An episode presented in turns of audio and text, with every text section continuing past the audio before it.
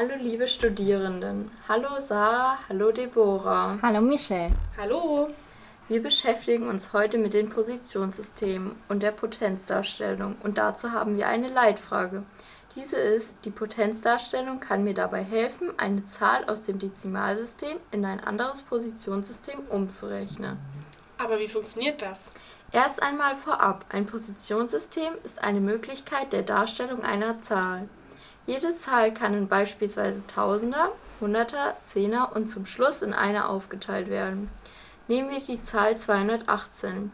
Wenn wir die Hunderterstelle betrachten, dann sehen wir, dass zwei Hunderter in der 218 stecken. Dann bleiben noch 18 übrig. Die 18 kann in einen Zehner und 8 Einer unterteilt werden. Aber was hat das mit der Potenzdarstellung zu tun? Mit der Potenzdarstellung können wir das dekadische Positionssystem, welches sich auch Dezimalsystem oder Zehnersystem nennt, in ein Positionssystem einer beliebigen Basis umrechnen. Eine Basis ist beispielsweise im Sechsersystem die 6. Aber diese Zahl ist beliebig wählbar und es kommt darauf an, in welches Positionssystem umgerechnet werden soll. Aber in jedem Positionssystem gelten die gleichen mathematischen Rechenregeln.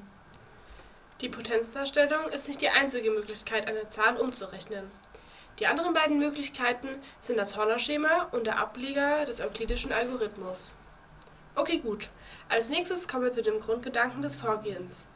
Dabei betrachten wir bei der Berechnung über der Potenzdarstellung eine Zahl aus unserem Zählersystem, also des dekadischen Positionssystems, als Summe von Potenzen der neuen Basis, also in das System, in welches wir umrechnen wollen. Oh, das klingt jetzt aber kompliziert. Geht das auch noch leichter? Ja, klar. Wir erklären euch das gleich noch an einem Beispiel. Zunächst fragen wir uns, welche größtmögliche Potenz unserer neuen Basis, also aus dem Positionssystem, in das wir umrechnen wollen, in unsere ursprüngliche Zahl aus dem Zehnersystem passt. Wenn wir zum Beispiel die Zahl 229 aus unserem normalen Zehnersystem, dem dekadischen Positionssystem, in das Sechsersystem umrechnen wollen, fragen wir uns, welche größtmögliche Potenz der Zahl 6, das ist unsere neue Basis, in die 229 passen in diesem Fall wäre das 6 hoch 3. Die größtmögliche Potenz ist also 3, da 6 hoch 4 1296 ergibt und das ist deutlich größer als 229. 6 hoch 3 ergibt 216. Die Zahl 216 passt einmal in die 229. Wir merken uns hier die 1 für das Ergebnis. Die größtmögliche Potenz wird dann von der zu umrechnenden Zahl abgezogen. Somit erhalten wir einen Rest in meinem Beispiel würden wir dann 229 minus 216, also 1 mal 6 hoch 3, rechnen. Da erhalten wir einen Rest von 13. Mit dem Rest machen wir dann genauso weiter wie am Anfang.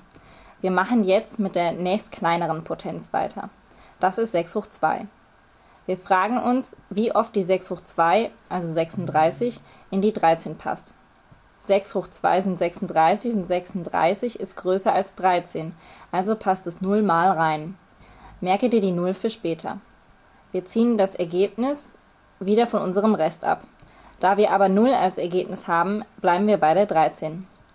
Wir machen bei der nächst kleineren Potenz weiter. Wie oft passt die 6 hoch 1 in die 13? 6 hoch 1 ist 6 und die 6 passt zweimal in die 13. Merke dir 2 für das Endergebnis. Jetzt ziehen wir von dem Rest 13 das Ergebnis von 2 mal 6 hoch 1 ab. Das sind 13 minus 12.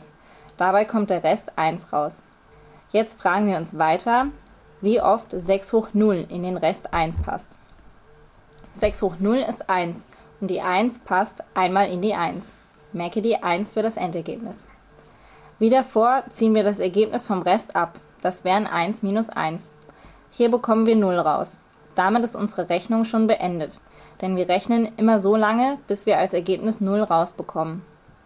Jetzt tragen wir unsere gemerkten Zahlen zusammen. So haben wir ausgerechnet, dass 229 im Zehnersystem eine 1021 im Sechsersystem ist.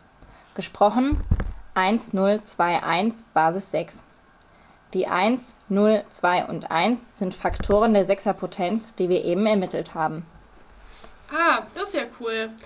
Bei diesem Thema, also beim Rechnen mit anderen Positionssystemen, erfahren wir, wie die Erstklässler erste Erfahrungen mit Zahlen im dekadischen Positionssystem machen und verstehen jetzt auch besser, was für Schwierigkeiten Kinder im Anfangsunterricht haben können. Hoffentlich konnten wir euch heute das Rechnen in der Potenzerstellung erleichtern. Tschüss! Tschüss!